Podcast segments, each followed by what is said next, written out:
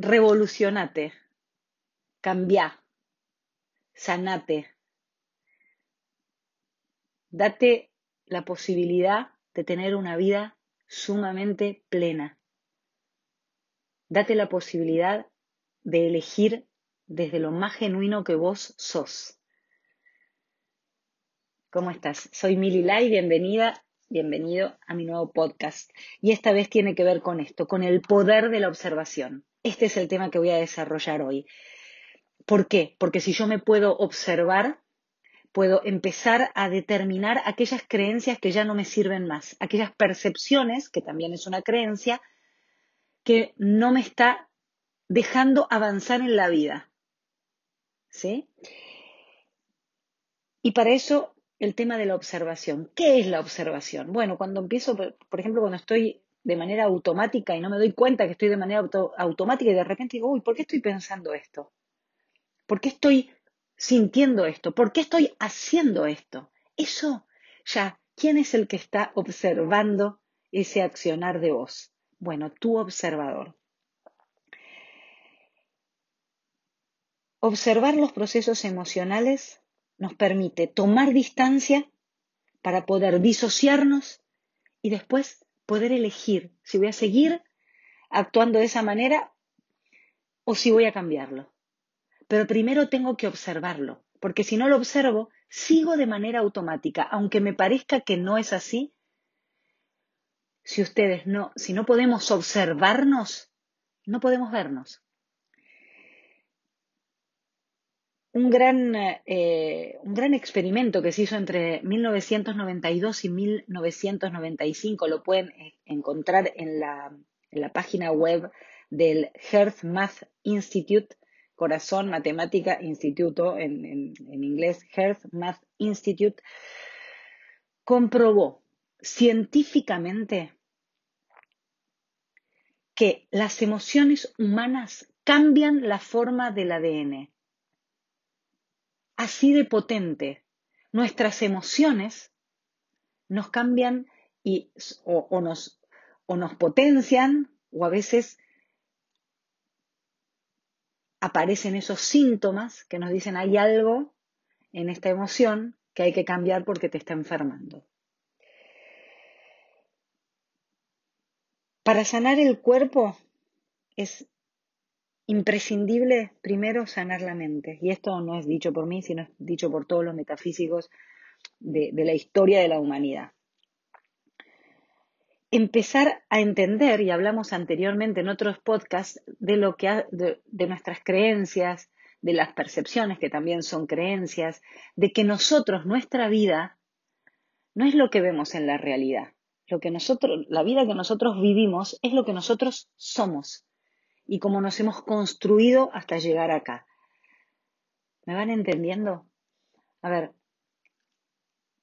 cuando yo me observo, puedo identificar qué estoy pensando y ese pensamiento que enseguida, así de rápido, une a una emoción. Y esa emoción, así de rápido, hace y materializa lo que voy a, lo que me va a estar pasando en la vida. Entonces, si hay cosas que yo quiero cambiar, necesito primero observarme para saber cuáles son aquellas cosas que quiero cambiar, cuáles son las cosas que repito, no sé por qué. Nosotros tenemos que entender, y otra vez voy a repetir esto de que cada creencia que adquirimos y adoptamos, lo hacemos en nuestros eh, porque somos esponja, en nuestros somos como esponjas que absorben todo en los primeros siete años de nuestra vida. ¿Y qué adoptamos ahí? Y eh, la creencia de nuestra familia, de la educación que nos dan, de la cultura, del país donde vivimos, de la religión y fundamentalmente de los estados emocionales de nuestras mamás en esos primeros siete años de vida. Todo esto influye en los pensamientos, sentimientos y claramente en la percepción que tengo de la vida. Todo eso que, pienso y siento, es decir, lo que percibo como mi vida, es todo aquello que fue eh, que fui adoptando en aquellas experiencias y en aquellas creencias de mis primeros años de vida y que después fui repitiendo y que después me parecen que son verdaderas y que son propias.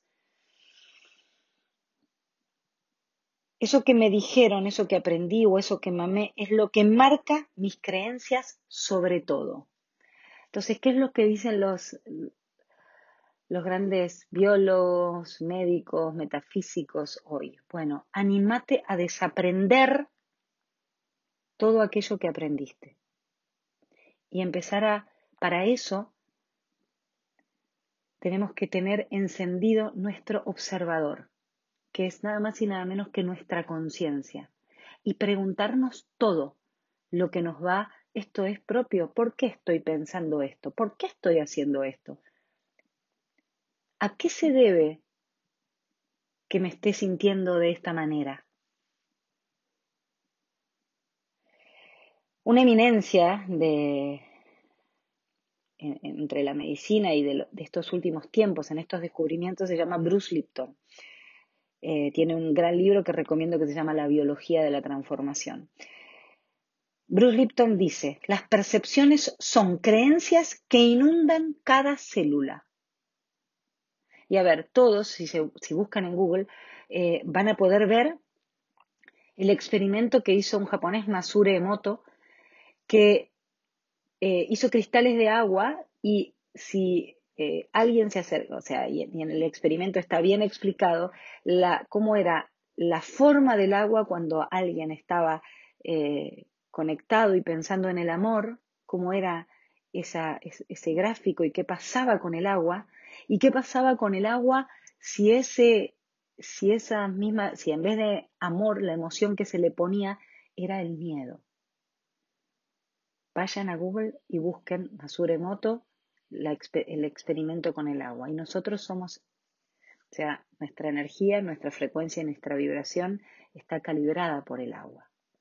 Entonces, otra vez, la coherencia entre lo que pienso, entre lo que digo y lo que siento, y de poder observar aquellas cosas que una vez que las pienso generan una emoción y esa emoción me hacen eh, sentir y vivir de una manera determinada. Que si está bien y si me ayudan y si me hacen feliz y si, me, y, si este, nutren mi cuerpo, bienvenidas sean. Aunque también hayan sido adoptadas, ¿eh? porque hay creencias que uno adopta y que son eh, que están buenas y que me sirven hoy. Ahora hay otras que hay que desaprenderlas para darle lugar a las nuevas, a las que tienen que ver con tu propia esencia. Por eso el transformarte en observadora de tus percepciones y entender a qué creencias responden hace que puedas identificarlas, que las puedas ver si te limitan o no y puedas, si es tu deseo, cambiarla para que tu vida se manifieste de otra manera. Otro de los grandes pensadores que tuvo la historia de la humanidad fue Carl Gustav Jung, es psicólogo transpersonal. Nos enseñó algo que es fantástico, que nosotros estamos siempre proyectando nuestra propia sombra. Y a ver, enorme así, imagínense esto en mayúscula que les voy a decir. La sombra no es mala, solo no la vemos, pero forma parte de nosotros igual que nuestra luz. Y las dos, cuando nosotros unimos nuestra sombra con la luz, es nuestro complemento. No hay una... Eh, si no nos vamos, somos polares, o estamos en un lado o estamos en el otro. Cuando nosotros podemos empezar a ver y a iluminar de a poquito esa sombra, la integramos a nuestra parte consciente de la vida. ¿Para qué?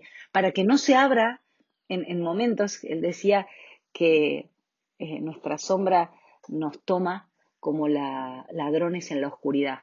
Bueno, el empezar a ver nuestra sombra empieza eh, otra vez a observarnos y a entendernos.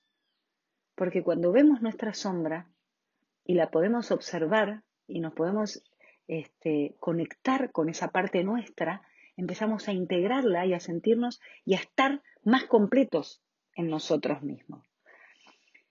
El observarnos nos vuelve más conscientes de quiénes somos.